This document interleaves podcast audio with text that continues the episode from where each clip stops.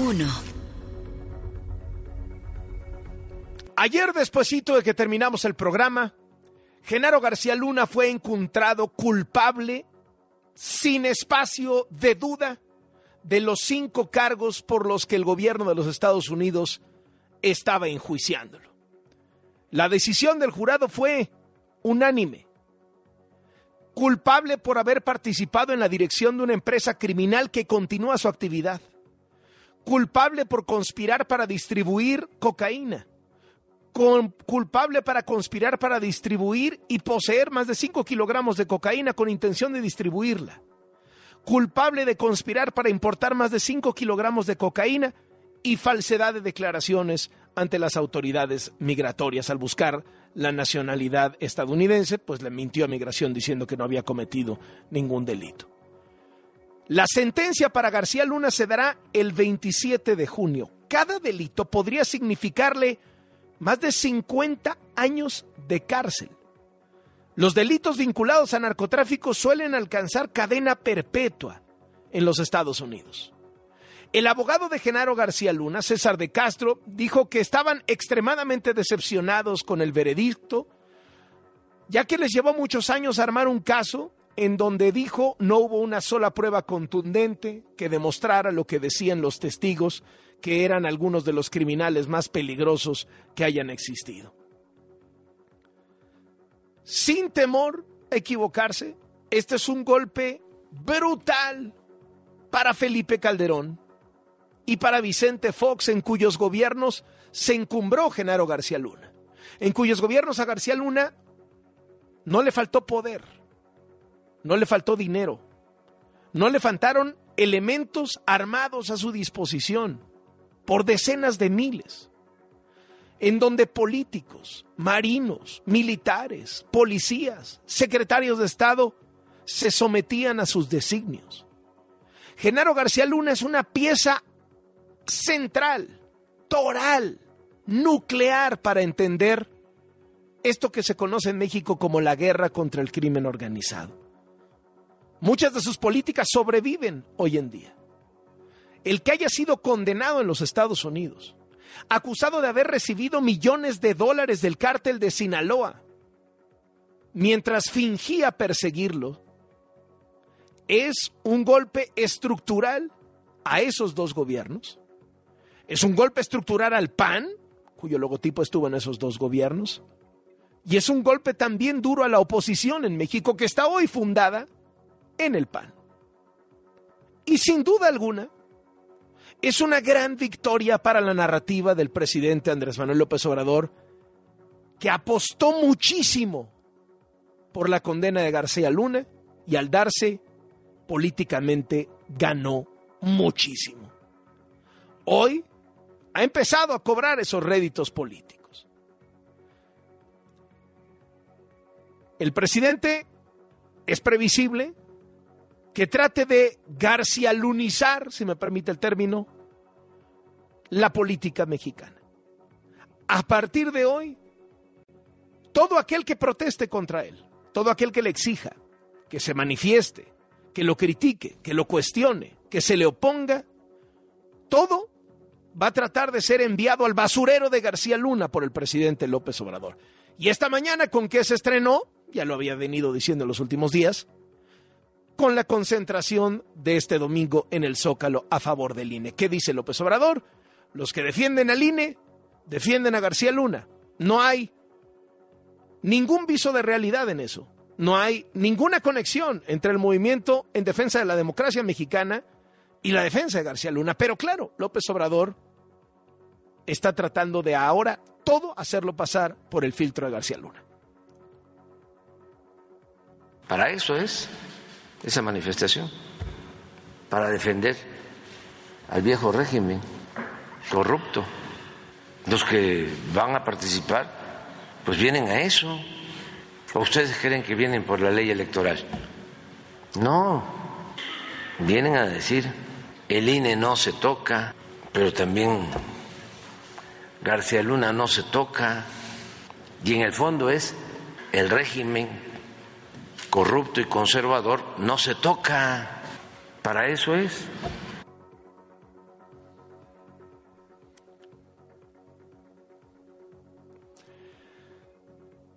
El presidente López Obrador se refirió a la carta que anoche publicó en su cuenta de Twitter el expresidente Felipe Calderón, quien fue quien encumbró, quien puso a García Luna en el clímax de su carrera, era su hombre de toda confianza, su estratega contra el crimen, su brazo derecho. En una carta, Calderón asegura que la resolución del jurado estadounidense se está usando para atacarlo. En nueve párrafos expuso que él enfrentó al crimen como nadie, que él nunca negoció con el crimen y que muchos de los testigos que estuvieron en la corte testificando fueron detenidos en su sexenio y extraditados por su gobierno. Dijo que fue el presidente que más actuó contra la delincuencia organizada para construir un Estado de Derecho. Calderón aseguró que él cumplió e hizo cumplir la Constitución, que defendió a las familias mexicanas con toda la fuerza del Estado y que lo volvería a hacer. Al final de la carta, Calderón pidió a los mexicanos no distraerse con el tema de García Luna, de las cosas importantes, como la grave inseguridad actual, el robo y la extorsión que las familias mexicanas están sufriendo. Es decir, Calderón contraatacó a López Obrador. López Obrador criticó la carta de Calderón y dijo que era una apología de la violencia de Estado que se vivía en su sexenio. Dijo que la responsabilidad es de Calderón, porque era jefe del secretario de Seguridad. Lo que responde ayer Felipe Calderón no tiene nada que ver con el tema en cuestión. Se va por la tangente, se va por lo que ya sabemos. Dijo que él enfrentó con toda la fuerza a la delincuencia. Eso es lo que él planteó. Pero eso ya lo sabemos. Y ya sabemos también cómo fracasó esa estrategia, porque a partir de ahí se desató esta violencia que todavía se padece en el país. Sí, y así como Calderón piensan muchos. No solo eso, López Obrador le pidió a Genaro García Luna que hable que aún tiene la posibilidad de ser testigo protegido y bajar su sentencia, y que cuente lo que sabía de Estados Unidos y de México. Todavía hay la posibilidad de que García Luna se declare como testigo. Y yo diría, como presidente de México, por el bien del país, que ojalá y lo haga, a cambio de que informe sobre si recibía órdenes o informaba a los expresidentes tanto a Fox como a Calderón.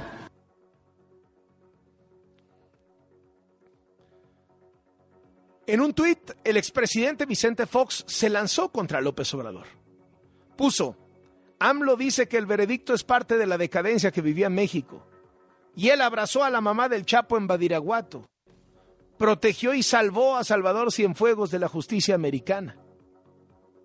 Eso fue lo que puso Fox. Pidió al PAN, López Obrador pidió al PRI y al PAN pronunciarse sobre el tema. El presidente de México es el comandante supremo de las Fuerzas Armadas. Todo está, en el caso del ejército, por escrito. Entonces, sí es importante.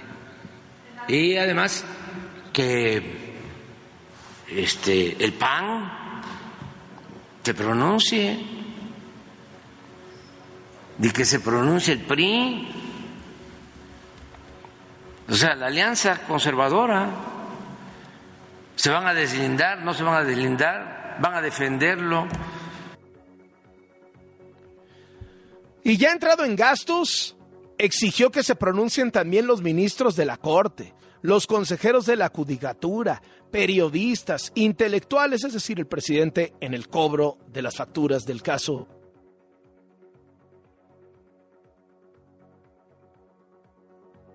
PAN salieron del recinto legislativo, salieron de la Cámara de Diputados, y esto fue aprovechado por los diputados de Morena para empezar a gritar que el que sigue es Calderón, que al que quieren ver en Brooklyn es a Calderón. Sigue Calderón,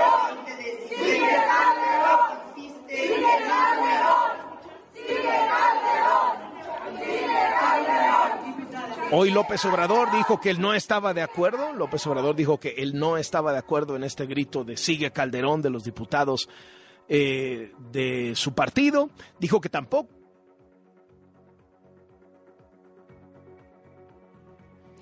Pidió dijo que iba a tramitar ante el INE que le quitaran el registro al PAN por vínculos con el crimen organizado, es decir, que dejara de ser partido político el PAN. Eso tampoco lo avaló López Obrador en la mañanera. Hubo reacciones en el Senado. Habló la panista Xochil Gálvez. Les dijo a los de Morena que tendrían que verse en el espejo ajeno. Celebro que a García Luna lo hayan condenado si le encontraron culpable. Yo dije que había unas cosas que me parecían un poco risorias, pero seguramente el jurado hizo un análisis cuidadoso de la información que le presentaron y lo declaró culpable.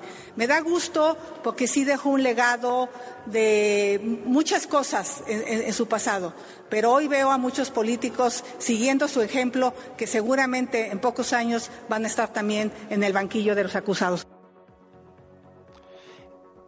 El senador del Grupo Plural Independiente, Emilio Álvarez y Casa, dijo que los morenistas no tienen nada que celebrar, porque en México no fue enjuiciado García Luna. Y el caso que refieren como mejor ejemplo es el juicio a García Luna. Es muy vergonzoso venir aquí a tratar de defender lo que hace la justicia de otro país y no lo que se hace en el propio territorio nacional. Tienen un nacionalismo converso. Son nacionalistas para defender patrioteramente, pero tiene que ver el juicio de García Luna por televisión, porque en este país no se hace justicia. El presidente ha decidido hacer un espectáculo todos los días en la mañanera de lo que se juzga en Nueva York, no de lo que se juzga en la Ciudad de México o en Guerrero, porque acá no se juzga, acá no hay justicia, acá hay un pacto de impunidad, no se está persiguiendo, es más, prefirieron hacer una consulta pitera para no juzgar a Peña o a Calderón o a quien fuere. Bueno, ahí tiene usted lo que dice Emilio Álvarez y Casa sobre este asunto. Eh, la Fiscalía General de la República y la Secretaría de Relaciones Exteriores continuarán con los trámites para que Estados Unidos extradite a García Luna y así pueda juzgarlo por los delitos que se le imputan. El embajador de Estados Unidos en México, Ken Salazar, utilizó su cuenta de Twitter para opinar sobre el veredicto a García Luna. Eh, escribió, el veredicto unánime de hoy muestra el compromiso inquebrantable de Estados Unidos por defender la democracia y tener cero tolerancia ante la corrupción.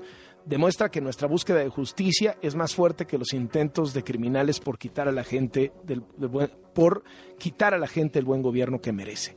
Déjeme le hago algunas reflexiones. Primera reflexión. ¿No hay un mea culpa de Felipe Calderón?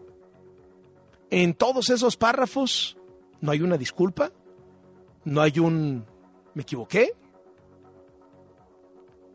Basta un tuit de Vicente Fox, el hombre que permitió a Genaro García Luna crear la AFI, la Agencia Federal de Investigación. Basta un tuit. ¿Qué hay del PAN? Silencio de Marco Cortés, ¿qué hay de Margarita Zavala? Silencio de Margarita Zavala. ¿Y qué hay de Estados Unidos? La DEA, la CIA, el FBI, las secretarías de Estado, la Casa Blanca tenían en Genaro García Luna mucho de oro, chico de oro, su Golden Boy. ¿Qué hay de eso?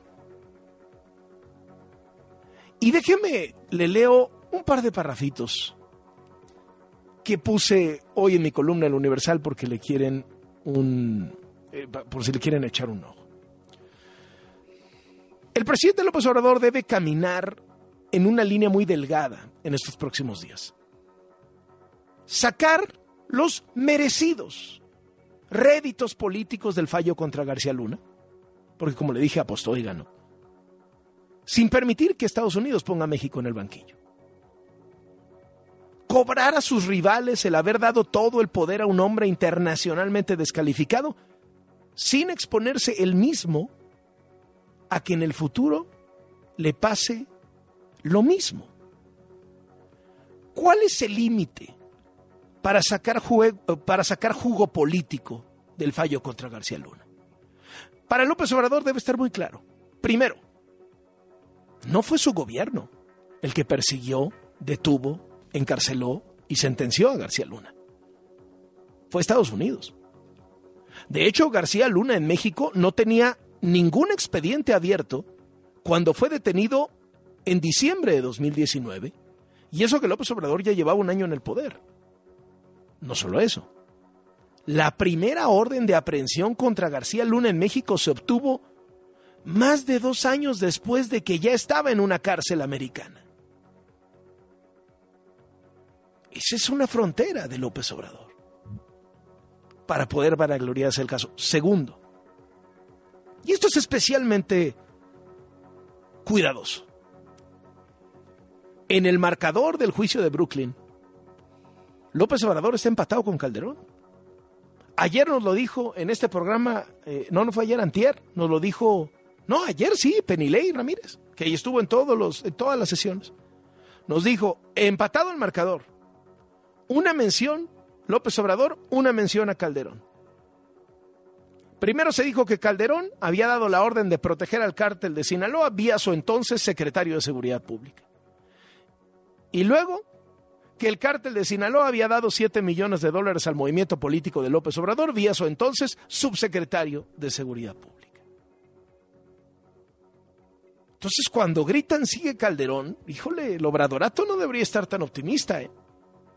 No cuando el nombre de su máximo líder ha sido manoseado consecutivamente en tres juicios de altísimo perfil. En el juicio del Chapo se dijo que el cártel de Sinaloa, uno de los testigos, había sobornado y había dado dinero a la campaña en López Obrador. En el caso Cienfuegos, cuando detuvieron al que fue secretario de la Defensa Nacional en México, el general Cienfuegos, el nombre de López Obrador salió manoseado como quien intervino y convenció a Trump no para enjuiciar a Cienfuegos, no para declararlo inocente, no, para liberarlo por razones de Estado. Y tercero, ahora que salió manoseado su nombre de nuevo en el caso García Luna. Esto no le quita lo histórico al juicio. ¿eh?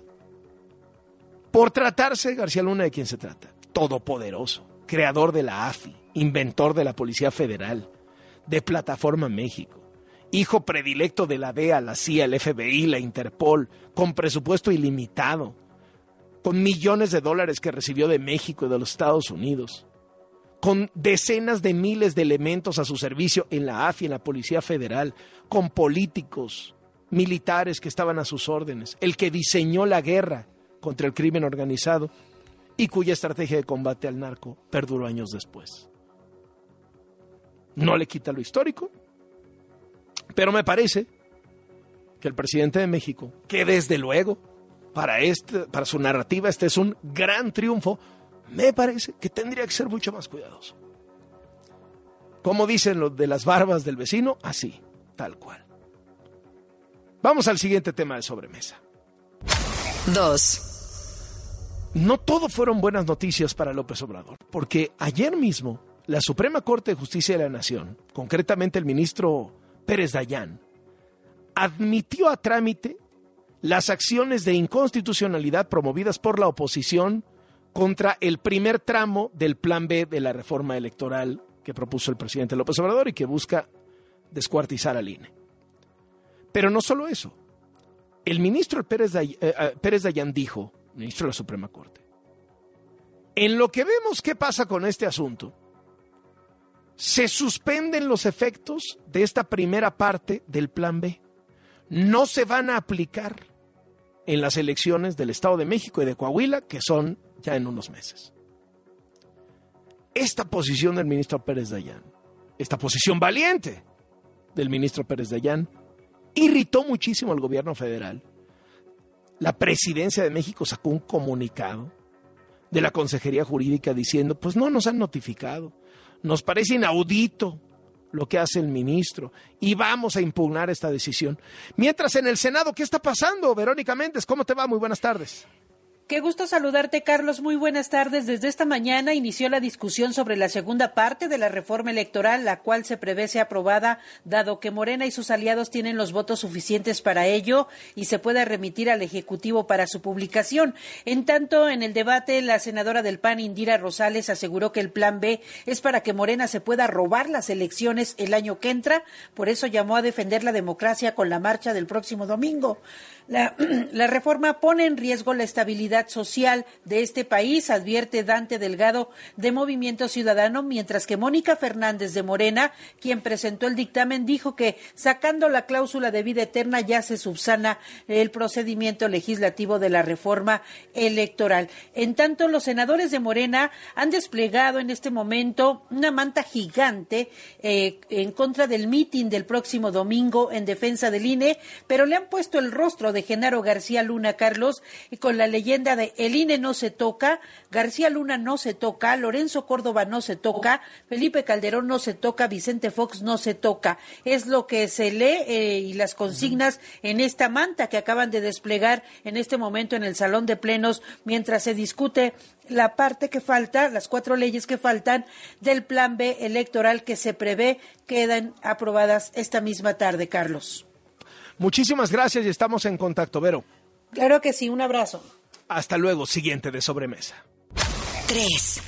Los datos financieros de hoy con Valeria Moy. Valeria encabeza el IMCO y es comentarista financiera de este programa. ¿Cómo te va, Valeria? Muy buenas tardes.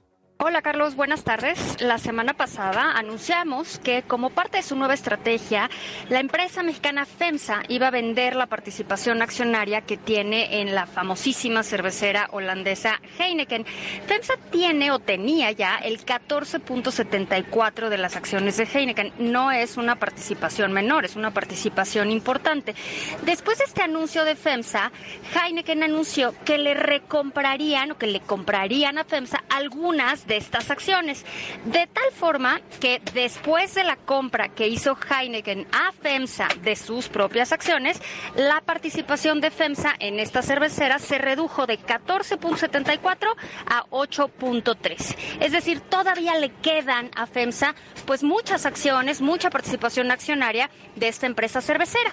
Bueno, pues recientemente Bill Gates anunció que él también quería acciones de Heineken, que él le iba a comprar estas acciones a FEMSA y compró un total de 3.76% de la tenencia accionaria de Heineken. Es interesante la transacción porque por un lado se comenta en todos lados que Bill Gates no es un gran cervecero, que no le gusta mucho la cerveza, pero bueno, claramente esto no se trata de si él toma cerveza o, o sí toma cerveza, ¿no? O no toma cerveza, más bien de que cree que la cerveza pues es un buen negocio. Entonces le compró directamente así en términos personales, le compró 6.65 millones de acciones y le compró 4.18 millones de acciones a través de la fundación, esta famosísima fundación Bill and Melinda Gates Foundation. Es interesante la transacción porque pues mientras unos están teniendo problemas accionarios, otros están comprando importantes cantidades o importantes participaciones accionarias en empresas. Por otro lado, Carlos, un tema que me parece importante resaltar es el comentario que hizo ayer el subgobernador Jonathan Heath, el subgobernador de Banco de México, respecto al salario mínimo y a la inflación. Hay que recordar que al inicio de la administración del presidente López Obrador se anunciaron, pues con bombo y platillo, muchos incrementos muy altos al salario mínimo. Me parecen importantes estos incrementos, además como una deuda histórica que se había tenido en ese sentido. Y siempre había existido el temor de que este incremento en el salario mínimo iba a repercutir en un incremento en la inflación y posiblemente en el desempleo. Durante los primeros años, los primeros incrementos que se dieron a este salario, pues vimos que no repercutió en inflación, vimos que no hubo grandes cambios en el empleo y en consecuencia pues se dieron más aumentos al salario mínimo. Jonathan Heath dijo que ahora sí, que ya no es momento de dar aumentos tan grandes en el salario mínimo porque es posible que este incremento en el salario mínimo esté presionando al alza los salarios medios, el promedio de salarios de una economía, lo cual presionaría al alza también la inflación. Dijo también, y esto ya lo habíamos comentado en este espacio, Carlos, que al principio de la pandemia o al principio cuando vimos esta época inflacionaria se había argumentado que la inflación era pues básicamente importada, pero que eso ya pasó, ¿no? Ya ahora no es tanto la presión externa sobre la inflación, incluso la inflación en otros países como en Estados Unidos ya empieza a descender y en México seguimos con estas presiones. Entonces dijo que había que tener mucho cuidado porque hay que enfocarnos ya en los factores internos que están generando una inflación más alta de lo que nos gustaría ver. En particular, hizo referencia al caso del salario mínimo. Interesante reflexión, me parece, Carlos. Bueno, estamos al pendiente y muchísimas gracias.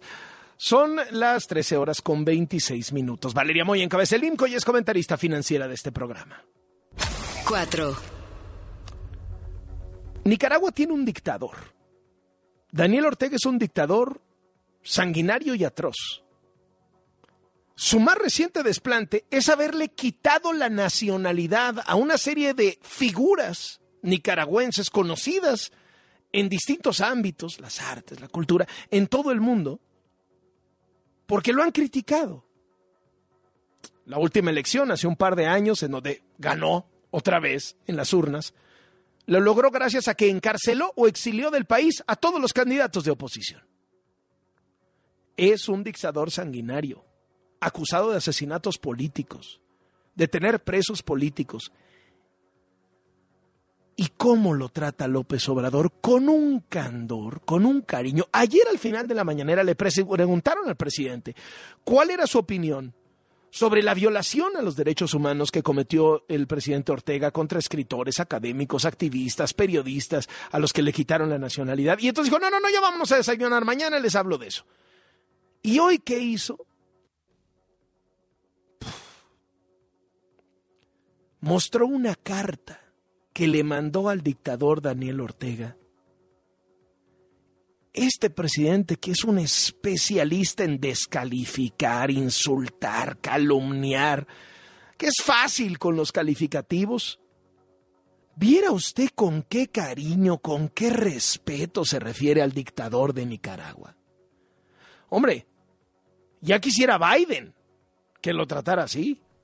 Ya quisieran los papás de niños con cáncer que los tratara así, las feministas, las víctimas de la violencia, las mamás de las guardias, ya quisiera. ¿Qué tal la carta al dictador, duende? Dígame si no es una chulada. Querido Charlie, eh, perdón, pero es que no es una carta, hermano. En realidad, no es una carta, es un poema a la salamería. Es un poema a la salamería. Eh, ¿Me permites leerla, Charlie, aquí en tu espacio, de favor? No, no, Eh, no, por la- favor, duende, por Sí, favor. eh, por favor, este... Sí, porque este es un poema. Gracias por la música, Ivetsita. Gracias. Me permito transmitirle un cordial saludo y los mejores deseos para usted, su familia y todo el hermano pueblo de Nicaragua. Recientemente nos han llegado diversas expresiones de malestar por la situación de ciudadanas y ciudadanos nicaragüenses, miembros de diversas organizaciones políticas, que actualmente se encuentran en prisión en su país. Entre ellos, de manera particular, nos preocupa el caso de la señora Doña María Telles, cuyo estado de salud, No es Paco Stanley. cuyo estado de salud. Oye, ¿cómo decía Paco Stanley, duende? ¿Cómo decía Paco Stanley? ¿Qué razón tenía mi madre? Cuando puso el Cristo en mi cabecera. No, es una carta de amor a un dictador. Siga leyendo, siga leyendo la carta de López Obrador, no nos distraigamos. Sigo, sigo, sigo. Nos preocupa el caso de la señora Dora María Telles, cuyo estado de salud, según nos informan, es delicado. En consecuencia, queremos reiterarle a usted la disposición y voluntad de nuestro pueblo para recibir a la señora Telles en México, evitando fines protagónicos, con el único propósito de que reciba la atención médica necesaria y pueda permanecer en nuestro país eh, eh, si así lo solicita y si es su voluntad. No, espera, espera, sigue más, sigue más. Eh, Échala, échala. Este planteamiento responde a razones humanitarias. Reitero, no nos mueve otro interés más que la hermandad con el pueblo de Nicaragua. Qué arrastrado. Qué Sigo, sigo, sigo, sigo, sigo. Nuestra historia común y el compromiso de México de siempre abrir las puertas a quienes lo consideran indispensable para su seguridad y protección van más allá de ideologías o posturas políticas. También le expreso que en ningún momento nos prestaríamos a... Este es lo mejor. Nos prestaríamos a ser usados en campaña contra Nicaragua y su gobierno.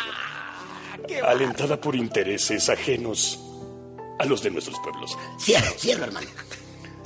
Considero que un gesto humanitario a la Semana Telles o de cualquier otra de las personas hoy recluidas eh, de ninguna forma iría en desoro eh, de la política soberana en Nicaragua. Y, sería recibido muy positivamente por la comunidad internacional, en particular por quienes somos sus hermanos y amigos.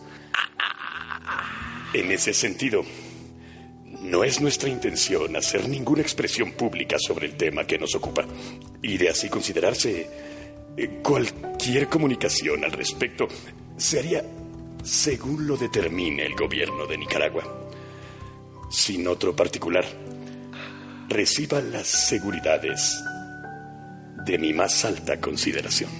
¡Ay, no, no, hermano! ¡No, no, no, no! Charlie, Charlie. ¿Qué Charlie, razón tenía Dios. mi madre? No, duende, es ¿Qué que no lo puedo razón creer. Tenía mi madre. No, es que es una joya. Hermano, este es un poema. ¿Qué es poema, esto? Es un dictador, se está dirigiendo. A ver, es- si así hablara López Obrador con todos, ¿no? Claro. Porque puede ser su estilo, no que digas, oye, lo que, lo que asombra es cómo se refiere a los papás de niños con cáncer, a las mamás de las guarderías, a los que protestan por la falta de medicinas, cómo se refiere a científicos, a académicos, a las feministas, cómo se refiere a las mujeres, a las víctimas de la violencia, cómo se refiere a intelectuales, a escritores, a los cineastas. Todo es Ya por no decir a los periodistas. ¿Y cómo se refiere a un dictador? No, ahí queda. Sí. Ahí queda para la historia, duende. ¿eh? Así Pero bueno, ahorita así lo importante es García Luna. No se me distraiga, duende. No se No, me no, no. distraiga. Vamos al último de sobremesa. 5, Mi querido Beto Lati, cerramos contigo. Con todo gusto, Carlos, el Tuca Ferretti ya está en la Ciudad de México para asumir el timón de Cruz Azul, luego de un proceso muy largo en el que sonó Mohamed, y sonó Hugo Sánchez, y sonó Chapo de la Torre, y sonó Paco Palencia, ha sido el elegido, Ricardo Ferretti. Llegó a la Ciudad de México, no sé si viste la imagen, no mandaron por él, se dirigió a comprar su pase de taxi, por cierto llamó la atención que él no utiliza los sistemas de aplicación, él sí utiliza los taxis convencionales, salió, tomó su taxi, sonriente, sacándose fotos, y Ricardo Ferretti ya se trasladó a la Noria. Esta noche Cruz Azul se enfrenta a Atlas en un partido pendiente y para jueves o viernes será presentado. Estamos hablando de un personaje que no había parado de trabajar desde su retiro de las canchas, haciendo el gol de la coronación para Pumas en junio del año 1991. Tomó a Pumas por cinco años, de inmediato a Chivas por cuatro años, de inmediato a Tigres por tres años, fue a Toluca por otro año más, ahí no le fue bien, luego a Pumas por otros cuatro, a Tigres por once, estuvo en Juárez por un lapso de eh, que no fue exitoso, evidentemente, de un año, y entonces paró de dirigir un semestre y poco más. Y toma Cruz Azul, ha sido el primer parón en su dilatada y exitosa y longeva carrera. El Tuca Ferretti con Cruz Azul, nos vamos a divertir, estoy conce- eh, convencido, ¿no? Como es el Tuca con sus declaraciones, con lo que suele decir, y Cruz Azul con el lío que trae a nivel cooperativa, a nivel socios, a nivel jalones y sombrerazos. Así que ha sido el Tuca Ferretti el que va a tomar a la máquina en estos momentos de complicación y de zozobra todavía esta noche. Aparece Moreno interinamente junto con... Gran técnico el Tuca, ¿no? Gran técnico, gran técnico. No, es una leyenda viviente, está muy claro. Oiga, oye, espérate, no, porque eso es una de las imitaciones más finas del duende. Duende, díganos por favor, ¿qué le parece? Que nos diga el Tuca, ¿qué le parece la llegada al equipo del duende, al Cruz Azul? Duende, por favor, no, no puede usted sustraerse de este debate. Bueno, yo pienso que vamos a ser campeones. ¡Cagajo! ¡Cagajo! ca- ¡Cata madre, Lati! ¡Cata madre! ¡Cagajo! ¡Tú que vas a ser campeón Cruz Azul! ¡Tú que campeón Cruz Azul! no han jugado. Eso que no han ¡Cagajo! jugado. Me hacen llegar al aeropuerto, me fui en taxi a la Noria, Cruz Azul. Me fui en taxi. Nadie pudo pasar de directiva por mí. ¡Cagajo! ¡Cata madre! ¡No puede ser posible! ¡Ay, ¡Cállese, carajo! Le hace si la- yo les digo que detrás de eso del Tuca está uno de los charlistas más especiales, Carlos. Tú empiezas a hablar con Ricardo y no puedes parar, ¿eh? Tipo de anécdotas, tipo dicharachero, tipo simpático, pasional. Sí, con lo mismo, así como lo vio el duende, cuando algo no le parece, si es de la calidad del vino, de la comida, es, es el Tuca. Es el Tuca. Y creo que tiende a gritar mucho de entrada porque Cruz Azul se encuentra en un momento muy complicado. Ha salido de la institución Raúl Gutiérrez, ahora llega Ricardo Ferretti. Y si escuchamos de repente que encabezaba la carrera si Hugo, si Chepo, si Mohamed, si eh, Paco Palencia, es porque hay mucha gente mandando ahí. Entonces cada quien filtraba el que le interesaba empujar, pero ha sido, a final de cuentas, Ricardo Ferretti. Ojalá que le vaya muy bien. Oye, tercer grande, tercer de cuatro que dirige, ¿eh? porque estuvo con Pumas ya en más de una etapa, estuvo con Chivas, hizo campeones a los dos, ahora Cruz Azul también. Ya solo le faltaría América, evidentemente, de estos equipos. Muchísimas gracias, Beto Lati. Te mando un abrazo fuerte. Reanudamos ahora. Hasta luego.